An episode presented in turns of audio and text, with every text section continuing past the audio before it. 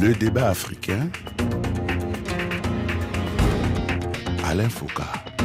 Frappera, frappera pas. Depuis près de deux mois, toute l'Afrique retient son souffle après la menace d'intervention militaire brandie par la CDAO, la communauté économique des États de l'Afrique de l'Ouest, contre les militaires qui ont renversé le 26 juillet dernier le président Mohamed Bazoum du Niger. L'opération consisterait à remettre au pouvoir le chef d'État élu qui est toujours retenu par le groupe de militaires qu'il a déposé. De nombreuses manœuvres militaires aux frontières entretiennent l'inquiétude et les commentaires les plus passionnés.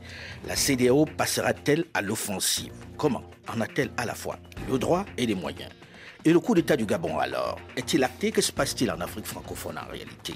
Bonjour à tous et bienvenue dans le débat africain consacré ce dimanche à ce feuilleton insupportable au Niger où les populations qui subissent de plein fouet les sanctions, l'embargo de la CDAO continuent de manifester leur soutien à la junte militaire, mais aussi de l'épidémie de coup d'État qui frappe le continent. Avec sur ce plateau plusieurs invités. D'abord Francis Patinde, ancien rédacteur en chef du magazine Jeune Afrique, maître de conférence à Sciences Po Paris. Bonjour Francis. Bonjour Alain. Second invité de ce plateau dans ce studio 42 de RFI à ici les Moulineaux, Sedi Kaba, journaliste, écrivain et président du Centre international de réflexion et d'études sur le Sahel. Bonjour Cédric. Bonjour Alain, bonjour à vos auditeurs. Notre troisième invité, Antoine Glaser, journaliste, ancien patron de la Lettre du Continent, auteur prolifique sur les questions africaines. Le dernier livre sorti il y a quelques semaines chez Fayard est Le piège africain de Macron, c'est le titre. Bonjour Antoine Glaser. Bonjour Alain. Alors j'ai envie de commencer en disant, on va faire un peu les pronostics puisque c'est la règle dans la presse en ce moment. Francis, pensez-vous que la CDAO va passer à l'action au Niger? Et comment? Plus le temps passe et plus je, doute de la faisabilité de la chose. Je ne vois pas comment plusieurs semaines, bientôt euh, deux, mois, deux mois, hein? deux mois après deux mois après le coup au, Niger que la CDAO, j'ai l'impression qu'il y a plutôt des mobilisations dans leur rang. Quoi que disent mais, mais pourtant, on voit arriver de l'armement dans certains pays de la sous-région. Hein. On a montré des images du port de Cotonou. On voyait arriver de l'équipement militaire. On voit des bateaux arriver, mais je n'ai pas vu d'armement. De, je pense que ça fait partie de la panoplie euh, de mesures de, dissuasion. Mm. C'est pour faire peur euh, aux militaires euh, du Niger et pour leur dire qu'on se prépare à, à, leur faire rendre gorge, à, attaquer le Niger. Mm. C'est des cabas pronostic? Je crois, est-ce que la CDAO a un autre choix que d'intervenir militairement?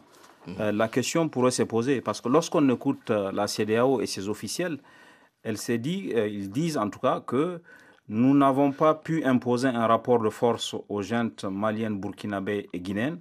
Nous n'allons pas refaire la même chose au Niger. Donc si on se met dans cette logique et si on prend cette grille de lecture des événements, il n'est pas exclu que justement malgré la complexité et malgré les aléas que présente une intervention militaire, que la CTAO veuille y aller. Oui, mais dans le même temps, est-ce que ça justifie que parce qu'on a laissé faire les autres, on se dise on va prendre les armes aujourd'hui contre le Niger? Absolument. La question, pour montrer l'exemple. oui, ça, ça c'est une excellente question parce que euh, il faut voir le bénéfice que pourrait rapporter l'intervention elle-même. Euh, si l'enjeu est simplement de rétablir l'ordre constitutionnel et la démocratie au Niger, est-ce que ça en vaut la peine d'employer des moyens militaires mhm. Puisque l'intérêt de, l'expérience démocratique, c'est de pouvoir en jouir. Mhm. Si on fait une intervention militaire, le chaos ferait en sorte qu'on ne pourrait même pas jouir de cette intervention. On se souvient de la Libye. Hein. Absolument, qui est voisin du Niger d'ailleurs. On se souvient de la Libye et de ce que cela a entraîné. Antoine, qu'est-ce que vous en pensez, vous? Vous pensez bah, que la CDAO passera à l'action? En fait, je, suis d'accord avec mes, mes, deux confrères. Ça veut dire plus le temps passe, plus il y a des débats internes dans les pays, mm. plus il y a des débats euh, également internes entre Européens. On a vu qu'ils sont sur des positions euh, euh, différentes, sans parler des États-Unis qui finalement veulent maintenir leur base au Niger. Donc évidemment, là, on a l'impression que plus le temps passe, plus c'est les deux pays qui ont été quand même les plus humiliés dans la région. Ça veut dire le Nigeria, qui est quand même, bah, évidemment, qui c'est eux qui sont quand même à la manœuvre sur la CDAO, en particulier le président Bola Tinubu, mhm. euh, qui est le président Nigeria plus de la CDAO, et aussi ceux qui ont intérêt, parce qu'ils sont un peu dans un corner, c'est évidemment la France qui se fait humilier. Et par contre, on n'entend pas du beaucoup moins euh, les autres Européens ou les Américains, les autres pays. Et donc, plus le temps passe, plus ça fait des débats en interne, et plus ceux qui les battent en guerre ils risquent d'être isolés du point de vue, évidemment, de, leur point de vue à eux. Mais quand on dit intervention militaire, c'est pour faire quoi exactement? On a bien compris qu'on veut remettre le président Mohamed Bazoum euh, aux, aux affaires, puisqu'il est le président démocratiquement élu. Mais très concrètement, comment ça peut se matérialiser? Est-ce que c'est faisable, Francis Patindé? À mon avis, ça va difficile. Moi, je ne suis pas militaire, mais je sais que ça doit être extrêmement difficile mm. parce qu'il faut éviter les pertes en vie humaine. En vie humaine. Euh, et cette présidence-là, elle est en plein centre-ville de Niamey. centre-ville de Niamey. Et puis la population qui sort, euh, les gens vont sortir. Donc il va y avoir des, pertes en vie humaine. Mm-hmm. Et ça va altérer quand même les relations entre euh, beaucoup de pays qui sont frontaliers. Le Nigeria, le Nigeria. également le, le Bénin. Mmh. Le Bénin qui a toujours vécu en bonne entente avec euh, le Niger mmh. et qui ils ont des projets économiques. Ils avaient une régie avant pour gérer le port de, de Cotonou. Tout à fait. Donc les populations sont les mêmes de part et d'autre. Il, il risque d'y avoir un coût humain insupportable. Alors, comment expliquer ce soutien permanent de la population à la junte, finalement? Quand on regarde Niamey, même si ici certains disent que c'est, que c'est commandé, c'est dit que vous qui êtes du pays, vous voyez bien qu'il y a un vrai soutien, un soutien réel à cette jeune. Comment l'expliquer? Il, y a, il y a une part de sincérité dans les foules immenses que l'on voit mhm. euh, se mobiliser, notamment particulièrement autour de la base aérienne de Niamey, mhm. euh, parce que euh, le coup d'État a été vécu par la population comme la sanction d'un régime qui a trahi des espérances et qui s'est caractérisé aussi par une gouvernance pas totalement vertueuse puisque pendant la Renaissance 1, la Renaissance 2 et la Renaissance 3, qui est la période de Bazoum, on a assisté quand même à, des détournements de deniers publics d'une ampleur inédite dans le pays depuis l'indépendance. Et ça, ça a pu alimenter le rejet de ce du système. Mais lorsqu'on entend ça, on a du mal à, y croire parce qu'on euh, ne peut pas dire que Mohamed Bazoum soit quelqu'un porté spécialement sur l'argent et que Mohamed Bazoum était considéré comme un président plutôt intègre, plutôt désireux de développer ah, les choses. C'est tout à fait exact. Le portrait que vous faites de lui est tout à fait exact. Bazoum n'est pas réputé un homme d'argent. Pas du tout. Et, et, pendant sa période, les deux années, euh, puisqu'il a été investi en mars en avril 2021, mhm. les deux années et demie pendant lesquelles il a exercé, on n'a pas assisté à un scandale. Mais le fait que lui-même se soit inscrit dans la continuité de son prédécesseur mhm. fait qu'aujourd'hui, est-ce que c'est pas son prédécesseur Voilà, est-ce que c'est pas son prédécesseur qu'on sanctionne en réalité À, sa place, c'est ça, puisque lui-même s'est inscrit mhm. dans la, la, continuité de son prédécesseur avec le slogan consolider et avancer. Donc il y a un sentiment de sa responsabilité dans la gestion de son prédécesseur. En réalité, l'architecte de cette mauvaise gouvernance, ce n'est pas lui, c'est son Mais pourtant, on sait qu'il était en train d'essayer de s'éloigner de, la politique de, des Soufou. Ah oui, il a, il, a clairement, et on a vécu depuis deux ans et demi quand même, une période de décrispation avec l'opposition. Mhm. Le dialogue a repris avec l'opposition. Le Conseil national de dialogue politique a repris ses activités. La plupart des personnes de Lumana qui ont été emprisonnées le parti de euh, dans, le parti de dans le cadre des violences politiques ont été remises en liberté. Donc, il y a eu cette décrispation et au plan économique aussi, il y a eu beaucoup de réformes, y compris euh, dans le chantier très compliqué de la lutte contre la corruption. Donc, il paye pour sa volonté d'indépendance. Un ministre en exercice a été mis en prison et effectivement, il y a eu des tentatives d'affranchissement. Mm. Est-ce qu'il était totalement affranchi de son prédécesseur? Ça, c'est Il n'est pas arrivé. Juste l'autre élément, donc, en dehors de celui que c'est dit c'est le l'élément extranéité, le fait, la raideur de la position française. Je crois que ça a contribué également à mobiliser les foules. Donc il y a l'élément, effectivement, les sanctions du régimenté euh, qui, qui, se prolongeait avec Bazoum, mais il y a également le fait que la France, dès le départ, a été très raide, très ferme, continue d'être ferme. Et continue d'être ferme. Et ça, ça a servi d'accélérateur de la mobilisation. Est-ce que ça ne rencontre pas un climat qui était là, mais qu'on n'arrive pas à expliquer ici? Parce qu'on parle tout le temps de sentiments anti-français. Or, on n'a pas encore vu un Français agressé dans l'ensemble de ces pays-là. On n'a pas vu un seul blessé, d'ailleurs, et personne n'a été pris à partie. Est-ce que ça ne vient pas rencontrer un climat contre un système, Antoine Glaser?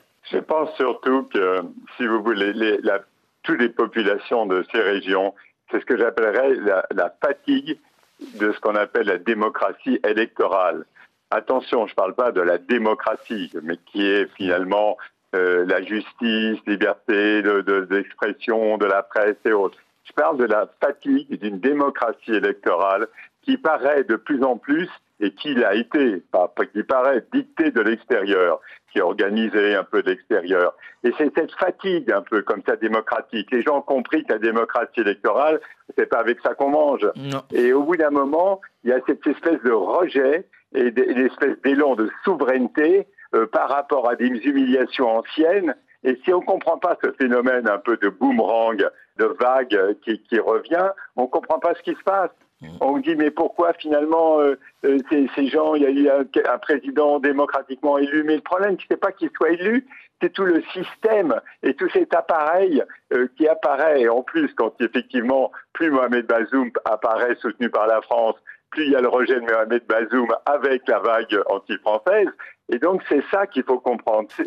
si ça arrive dans tous ces pays, c'est qu'il se passe vraiment quelque chose de profond. Et à mon avis, c'est c'est une période historique euh, qui s'est éternisée. Et c'est vraiment euh, un changement d'époque, un changement de période avec euh, bah, le souverainisme qu'on connaît ailleurs, dans, dans, la plupart des pays. Alors aujourd'hui, de façon un peu brutale, est-ce qu'il y a un sentiment anti-français dans les pays anciennes colonies de la France Le sentiment anti-français existe, mais il ne date pas de ces dernières années. Mmh. Nous qui avons, avions eu l'occasion de, de beaucoup voyager en Afrique, on, le disait aux copains, on disait, mais ça, ce sentiment est réel.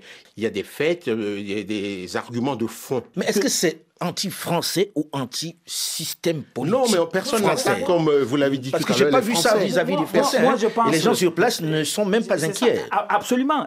Ce que vous avez dit est tout à fait juste. C'est-à-dire que le sentiment anti-français aurait entraîné, par exemple, le boycott de Air France, mhm. le refus de la langue française, etc.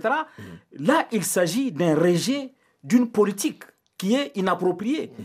L'absence des résultats euh, en matière de lutte contre le terrorisme, puisque c'est ça qui a été vendu aux opinions publiques pour justifier la présence française militaire en Afrique, ça n'a pas donné les résultats. Les résultats ne sont pas les Résultats ne sont pas là. Donc les gens se disent, quel est l'intérêt de cette présence militaire si les résultats ne sont pas là? À côté de ça, pour moi, moi, il y a un deuxième facteur. C'est aujourd'hui la posture diplomatique française.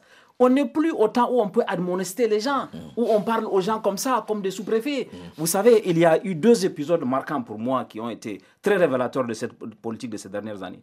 Lorsque, en novembre 2019, Macron a annoncé à Bruxelles la réunion avec les chefs d'État du G5 Sahel, aucun d'entre eux n'a été informé. C'est une maladresse, c'est pas une maladresse. Et puis, il y a eu d'autres épisodes. Au sommet de Montpellier. Euh, voilà, au, sommet de Montpellier. Mm. Ensuite, à Bamako, tout le monde se souvient de, cette maladresse diplomatique de, de Le Drian, où, au sortir d'un entretien avec euh, Mokhtar Wan, Premier ministre, et, le Premier ministre dit euh, le Mali a décidé de parler aux djihadistes.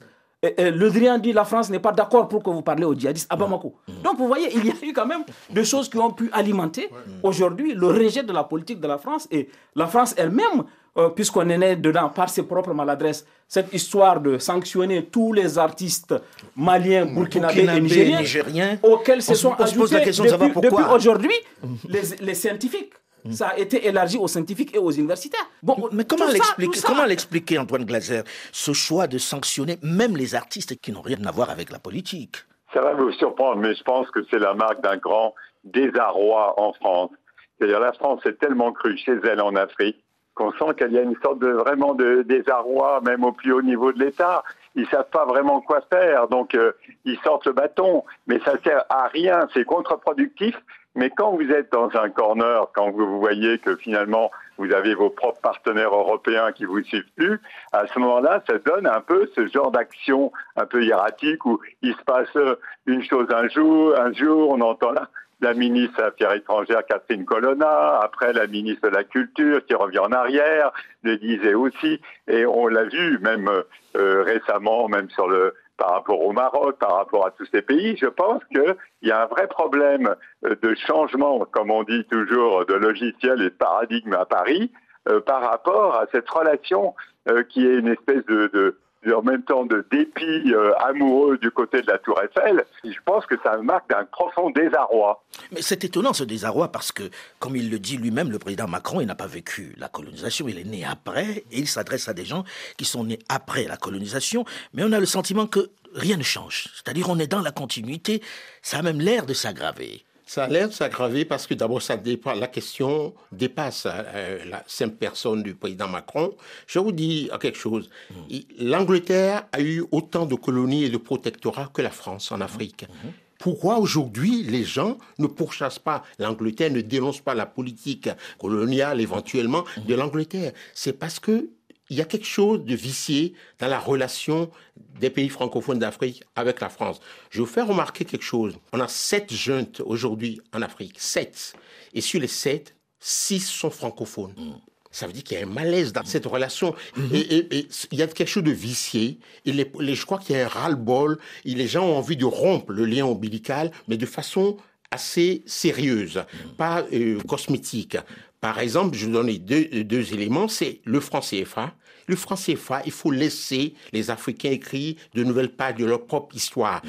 Quand ils se casseront la gueule, ils ont, si ça réussit, ils ont le droit de se casser la gueule, de se casser la gueule, de faire leur propre expression. Mm. Deuxième, c'est les bases permanentes qui sont en Afrique. Mm. Est-ce qu'un pays comme la Côte d'Ivoire, le Sénégal, le Gabon, ils ont besoin d'une base française pour les protéger. Et, même les Français. Mais en même temps, on vous dit, euh, euh, sont ils, sont, ils, sont, au Mali et au Niger parce qu'on leur a demandé de venir et de, façon pressante. Ça, c'était pas des bases permanentes. C'est bon. bon. Ça allait devenir au bout de trois ans. Ça, au bout de trois ans, ça, ça commence à, devenir permanent. Mais je pense qu'il y a un vrai problème. Il faut oser l'aborder. Je, suis absolument d'accord. et moi, je pense que c'est parce que la France c'est mêlé du micromanagement de ces anciennes colonies. Mais ça vient de ce qu'on appelait à l'époque le direct rule, c'est-à-dire où c'était directement le gouverneur était blanc. Quoi. Absolument. Non, la, France n'a pas, pas compris que ces colonies se sont, sont devenues grandes et qu'elles se sont épanouies, qu'elles peuvent se gérer. Lorsqu'il y a une élection dans un pays francophone, il y a toujours un candidat de la France.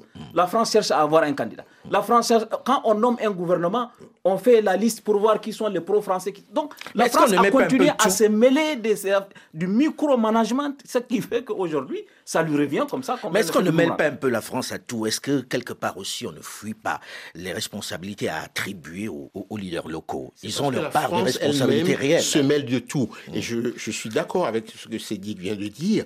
Même pour le choix des entraîneurs de football. Moi, il y a un président africain qui m'a dit, il y avait un Belge, un Allemand, un Latino-américain, mais l'ambassadeur de France est intervenu pour qu'on choisisse le français. Pourquoi? Mais est-ce qu'il est, obligé de choisir? Est-ce qu'il est obligé de l'écouter? C'est peut-être le rôle de l'ambassadeur d'essayer de placer un sien. Oui, est-ce que le chef de l'État est obligé de dire d'accord à cette, Les gens, cette proposition? Je, suis, d'accord avec, Alain.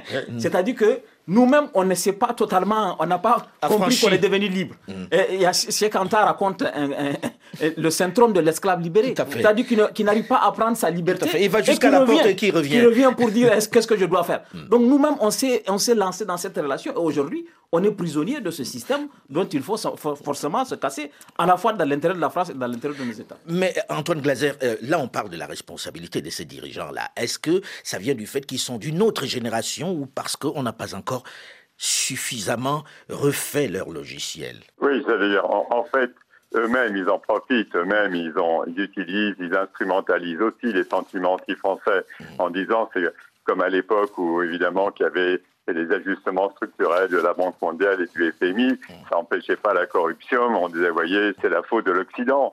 Bien évidemment que les chefs d'État, ils n'osent pas descendre dans la rue, mais eux aussi, ils désignent, c'est la faute de la France, c'est la France qui nous dicte tout, et alors qu'ils n'exercent pas leurs droits euh, régaliens.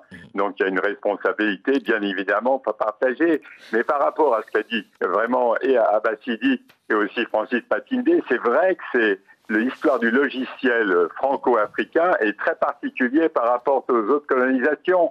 C'est vrai, quand vous avez des jeunes filles de Chibok qui se font enlever au Nigeria, vous n'entendez pas le Premier ministre britannique. C'est horrible à dire, mais eux, ils considèrent que c'est le problème du Nigeria. Mais quand il y a un cricket qui se tridule dans le Sahel, on a l'impression que c'est la France qui doit s'en occuper. Mmh. Et je pense que c'est vraiment ce système intégré. C'est un anachronisme historique. Mais cet, anachronisme historique, cet anachronisme historique est intégré par la communauté internationale parce qu'on a l'impression que dès qu'il s'agit de ces pays-là, les grandes puissances dont on parle n'interviennent pas beaucoup. On va en parler dans la seconde partie du débat africain puisqu'on arrive à la fin de cette première partie. On parlera aussi des autres coups d'État parce qu'il y en a eu pas mal ces derniers mois et il va falloir qu'on voit comment on décrispe au Niger parce que la situation devient sérieuse. On se retrouve juste après une nouvelle édition du journal sur Radio France Internationale.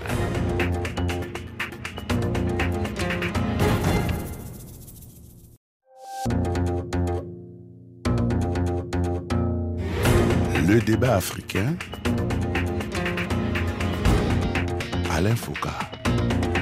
Bluff ou menace réelle? Faut-il craindre une intervention militaire de la CDAO au Niger contre lequel la communauté économique des États de l'Afrique de l'Ouest et les pays européens continuent de maintenir la pression pour exiger le retour à l'ordre constitutionnel après le renversement de Mohamed Bazoum par un groupe de militaires? Bonjour et bienvenue à tous ceux qui nous rejoignent seulement maintenant dans la seconde partie du débat africain consacré ce dimanche à cette crise politico-militaire au Niger et dans toute l'Afrique francophone. Avec sur ce plateau plusieurs invités. D'abord Francis Patinde, ancien rédacteur en chef du magazine Jeune Afrique, maître de conférence à Sciences Po Paris. Second invité de ce plateau, dans ce studio 42 de RFI à ici les Moulineaux, Cédric Kaba, journaliste, écrivain et président du Centre international de réflexion et d'études sur le Sahel. Troisième invité, Antoine Glaser, journaliste, ancien patron de la Lettre du Continent, auteur prolifique sur les questions africaines. Antoine Glaser est aujourd'hui en direct de Paris, mais pas dans ce studio, il est dans le 9e arrondissement. Nous avons fini la première partie de ce magazine en évoquant les responsabilités. Mais il est évident que ceux qui nous écoutent se disent quand est-ce que la pression va baisser au Niger? Parce que les gens vivent dans des conditions inacceptables avec des sanctions inhumaines. C'est dit Kaba, pour vous, par quoi on commence pour adoucir le climat? Je pense qu'il faut trouver une solution politique et diplomatique. Comme on a dit en début d'émission, la solution militaire telle qu'elle est envisagée dans certains milieux ne sera pas efficace. Elle sera contre-productive, elle est très aléatoire avec toutes les conséquences qu'on a vues. Il faut qu'on trouve les moyens et on a vu dernièrement euh, les chefs traditionnels, les chefs religieux du Nigeria qui sont très influents, mhm. entrer en jeu et faire avancer les choses. là, on revient à l'identité réelle, quoi, à des choses très très Vous avez vu, euh, lorsque euh, la CDAO a envoyé sa première délégation, elle est restée à l'aéroport. Tout à fait. Elle n'a pas été reçue. Mhm. Mais à partir du moment où les chefs traditionnels se sont impliqués, sont venus du Nigeria, la délégation a été reçue et pour la première fois, la délégation de la CDAO a même pu rencontrer le président Bazoum. Mhm. Donc, ils ont réussi quand même à faire avancer les choses. Aujourd'hui, moi, je crois que compte tenu de la spécificité de la relation entre le Niger et le Nigeria, c'est quand même 1500 km de frontières. Tout à fait. Sur les huit régions Avec le même peuple de, de part et d'autre. Exactement. Mhm. Le Niger a cinq régions, à huit régions, cinq sont frontalières du Nigeria. Absolument. Et les peuples Aoussa, les peuples Peul, les peuples Kanouri, etc., etc., vivent de part et d'autre de la frontière. Donc, on peut vraiment utiliser ce atout, capitaliser pour trouver une solution politique. Mais qui va décider de cela? Parce que tel que la CDAO est partie, elle était décidée pour... Je pense que la CDAO aussi euh, peut faire fausse route. Hmm. Elle peut faire des gestes de part et d'autre, notamment rétablir l'électricité, par exemple, pour la population du Niger.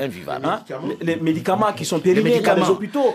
À la frontière béninoise, c'est indescriptible. le Niger a pour seul port l'accès, le seul port d'accès, d'entrée et d'export, c'est le Bénin qui est fermé complètement. Mm, mm, mm. Donc on peut faire des gestes pour faire avancer des choses et puis voir comment on peut trouver un compromis politique. Parce que les postures que nous avons aujourd'hui là. Oui, mais qui va être l'interlocuteur? Parce qu'aujourd'hui, c'est la CDAO. Dès qu'on parle, on dit c'est avec la CDAO qu'il faut parler. Or, aujourd'hui, la CDAO a perdu le contact.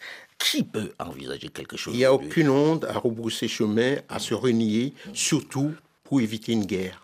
Et il faut éviter une guerre de plus, ce sera une guerre de plus en Afrique de l'Ouest qui est déjà fragilisée.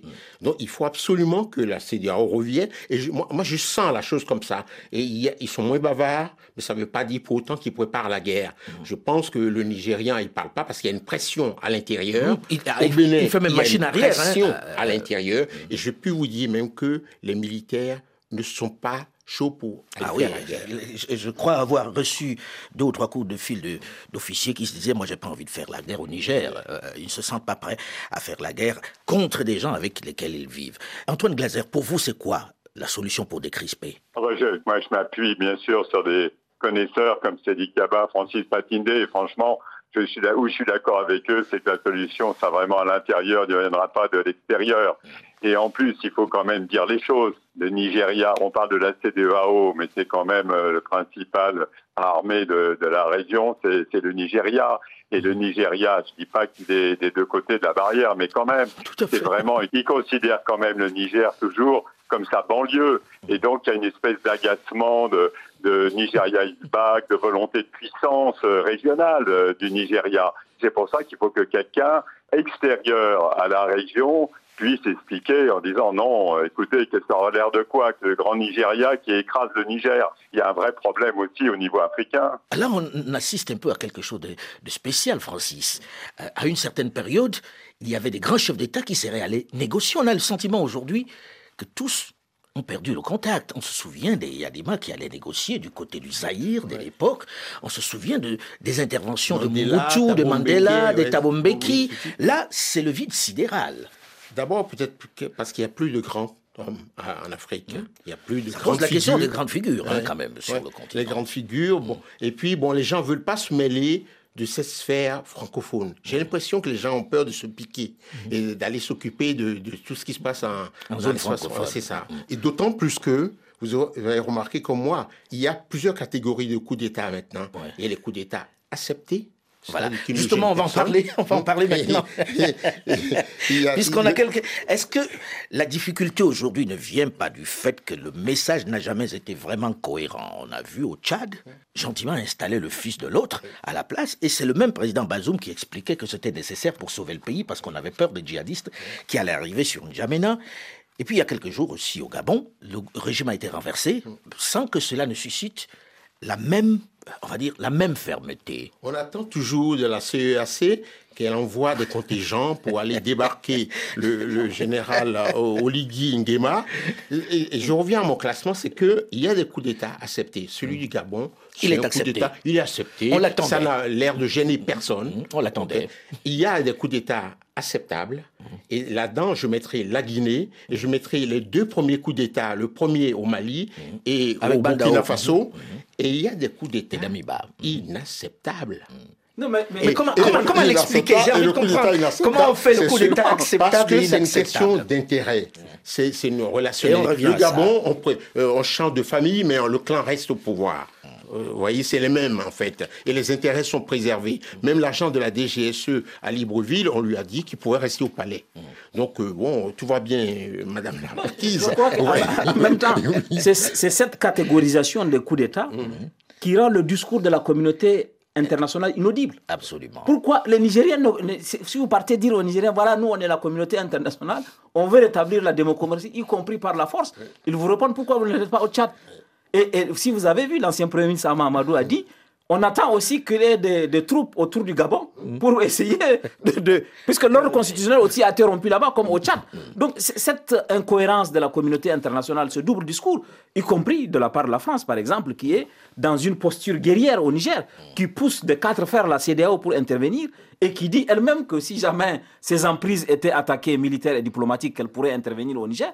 Beaucoup de gens disent, trouvent un peu incohérent cette position de condamner le Niger, ne pas condamner le Burkina, condamner le Gabon. Donc il y a, à mon avis, quelque chose qui fragilise la communauté internationale elle-même. Alors aujourd'hui, on voit, euh, Francis le disait à l'instant, sept jeunes qui gouvernent, qui ont repris le pouvoir.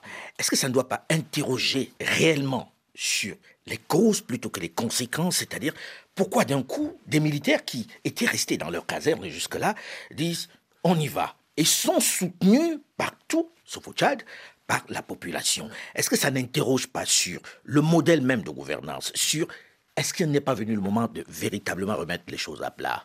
La question est pertinente. hein. Ça, c'est vraiment la question de fond aussi. C'est que il y a une mauvaise gouvernance. Ne nous le cachons pas. On sait que il y a eu des élections très patouillées dans presque tous les pays africains, y compris les pays qui ont renoué depuis les années 1990, au début des années avec la démocratie électorale au moins. Et, et donc il y a quelque chose qui ne va pas. Est-ce que c'est pas la aussi- maladie de la démocratie électorale?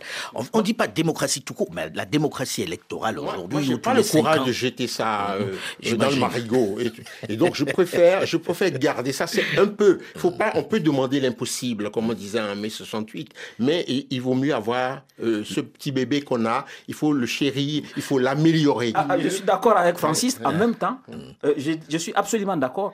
En même temps, je crois qu'il y a lieu de repenser, de regarder. Quelque chose n'a pas marché. Si les gens peuvent sortir pour applaudir un coup d'État, il y a quelque Et chose qui n'a pas marché. hein, et spontanément. et souvent, je pense qu'il y a eu un dévoiement de la démocratie. Les- et ce qui fait que le contrat entre les, les électeurs et les gens qu'ils qu'ils ont élus ne sont souvent pas respectés.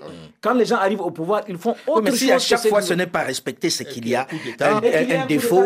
Voilà. Euh, Donc il faut, il- si on veut mettre, c'est pas peut-être la question, si on veut mettre fin à la série de coups d'État, il faut revoir le modèle de la démocratie C'est de ça qu'il est question. son dévoiement. C'est de ça qu'il est question, non, euh, Antoine Glaser? Bien sûr, c'est on, a, j'avais dit, de la démocratie électorale, bien évidemment qu'il faut les élections, mais avant les élections, il faut absolument, il y a des problèmes de fond sur les populations, de justice, de pouvoir survivre au quotidien. Enfin, vous connaissez mieux l'Afrique que moi. C'est la survie au quotidien quand même pour la majorité des gens. Certains vous disent on ne mange pas la démocratie. Mais oui, je veux dire, au bout d'un moment, euh, ils savent bien que c'est toujours les hauts d'en haut euh, qui en profitent, qui se répartissent les gamelles entre eux, et ils, n'ont rien du tout. Et quand vous avez évidemment des gardes prétoriennes euh, et qui montent une espèce de souveraineté nationale, même s'il y a une forme de démagogie, et eh ben bien évidemment qu'ils applaudissent. Aujourd'hui, très concrètement, Qu'est-ce qu'il faut faire pour y mettre un terme Francis Patine, par quoi on commence? Est-ce qu'il ne faut pas se poser les vraies questions C'est-à-dire, est-ce que le modèle que l'on a mis en place ne marche pas et commencer à réfléchir à un autre modèle? Sinon, on va continuer comme ça indéfiniment. J'entends les gens qui sont en train de dire euh, à quand le prochain? Moi, je ne crois pas que ce soit le modèle. C'est la gouvernance, elle est différente. Mm. C'est-à-dire, il y a, et ça, on l'oublie souvent dans la sphère francophone, de dire, moi, je connais beaucoup de pays anglophones d'Afrique où cette démocratie marche, elle fonctionne. Même les États insulaires aussi, que tu connais, Alain. Le Cap Vert, par exemple. Ben, les Seychelles, Maurice, le Cap Vert. Le Cap Vert, euh, moi, je suis, c'est vraiment un plaisir d'aller voir ce pays qui est aride, qui n'est pas vert du tout, où il y a la gouvernance, où les gens, et il y a les transitions, les, gens s'en vont quand ils sont battus ou ils ont fini leur mandat, et ça se Mais peut-être qu'il faut réellement regarder le modèle. Mais les petits pays, pour moi, en Afrique, les États insulaires d'Afrique, euh, on va en enlever un, mais je ne vais pas vous donner lequel. S'il vous plaît, donnez le nom. Donnez le nom. Il y a des États insulaires sont le modèle. C'est le modèle qu'il faut suivre parce que ça se gère bien et les États, beaucoup d'États anglo, même le, le Ghana. Moi, j'ai vécu quatre ans au Ghana. Le Ghana vient de loin. même si économiquement, il y a des là, pour l'instant, euh, ça, ça, tangue. Ça tangue. Et quand ça tangue économiquement, généralement. Oui. Euh, Sauf que le président s'en va très bientôt. J'espère qu'on va lui laisser le temps de sortir. Moi, honnêtement, aussi. moi, honnêtement, je, persiste à croire qu'il y a dans le modèle quelque chose qui cloche. Il y a quelque chose qui ne va pas dans le modèle. Mm. Lorsqu'on organise des élections, on sait que au lendemain du processus de démocratisation des années 90, on a inventé les CENI pour garantir les commissions électorales nationales indépendantes, pour garantir la transparence des élections. Or, aujourd'hui, on s'aperçoit que le modèle de CENI ne marche pas. Ça marche pas. Et il faut donc, donc il faut penser, il faut, il faut qu'on regarde un peu tous ces mécanismes-là autour des élections et puis peut-être trouver un mécanisme de sanction de la mauvaise gouvernance. Mais est-ce que ça, est que ça ne va pas plus loin que cela? Est-ce que ça ne va pas plus loin que cela? Parce que là, on est déjà aux élections. Mais en réalité, il faut que les gens sachent pourquoi ils votent. Il faut que les gens sachent pourquoi ils vont voter, pour qui ils vont voter. Est-ce qu'on ne doit pas repartir de la base pour regarder comment ça se passe C'est-à-dire retourner aux traditions réelles qui sont le fondement même d'un peuple? Je suis d'accord avec... Euh, si vous regardez aujourd'hui... Hmm il y a une inflation des partis politiques dans nos pays qui ne correspondent à aucune vitalité démocratique. Le Niger a entre 160 et 180 partis politiques.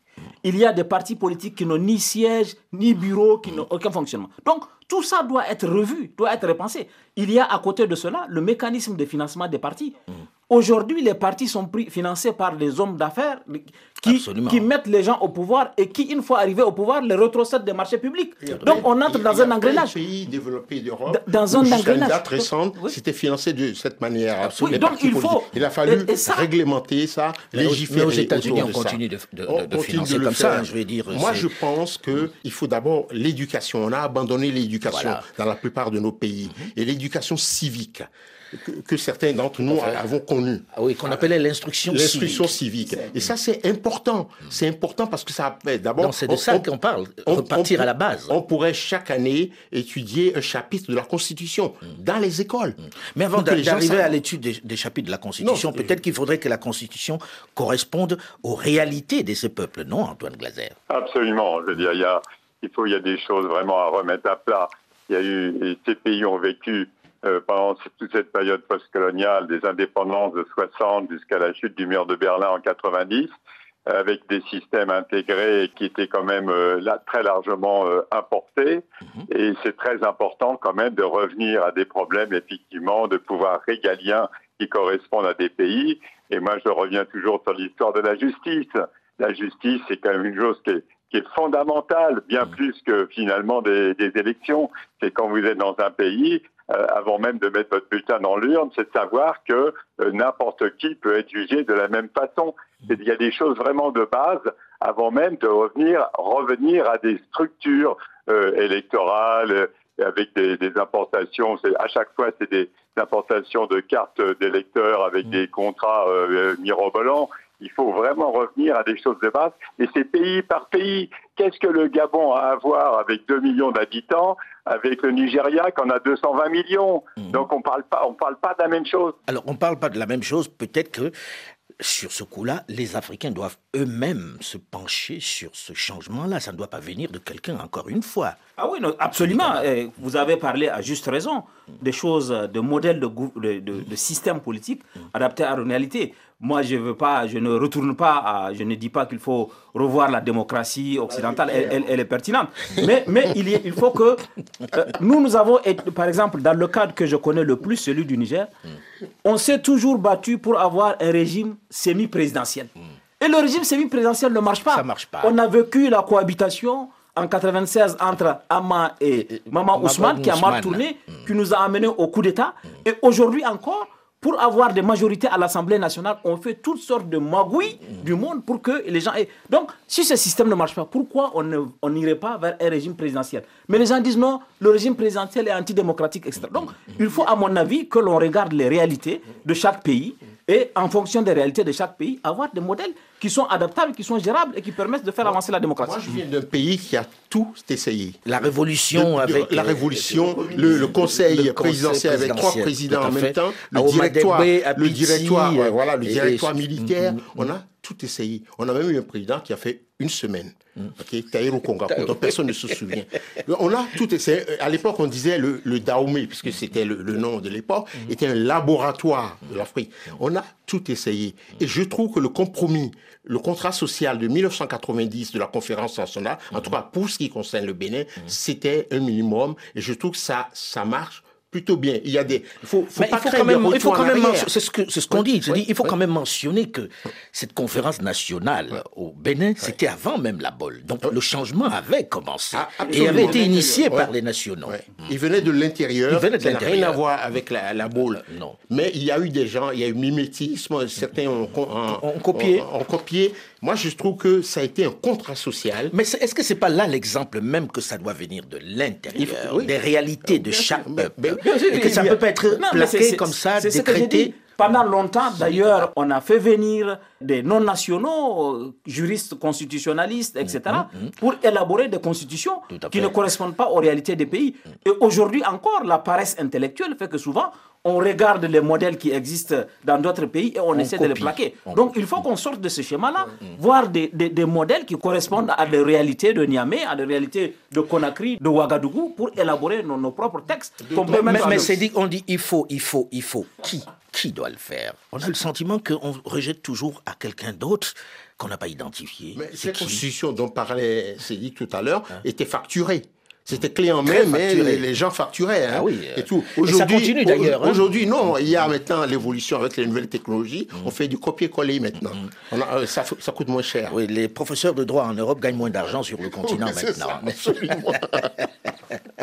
On les invite plus pour venir euh, élaborer des constitutions toutes faites. En tout cas, il est une vraie question, c'est que quand est-ce qu'on arrête ce bricolage? Parce que tout le monde est d'accord qu'il s'agit d'un bricolage. Et quand est-ce qu'on arrête ce bricolage qui nuit au peuple, puisque les Nigériens vivent l'enfer en ce moment, on espère qu'il va y avoir une désescalade bientôt et que les choses vont revenir dans l'ordre. Dans quel ordre, je ne sais pas, mais dans l'ordre en tout cas. Merci à vous, monsieur, d'avoir accepté de venir débattre ici. Et puis, on continue ce débat. Merci, Antoine. Hein. on aurait bien voulu vous avoir sur le plateau. Merci. le débat africain s'est terminé pour aujourd'hui. Delphine Michaud, Olivier Raoul et Alain Foucault, nous vous donnons quant à nous rendez-vous la semaine prochaine, même heure, même fréquence. Dans un instant, une nouvelle édition du journal sur Radio France Internationale. Restez à l'écoute et à très vite.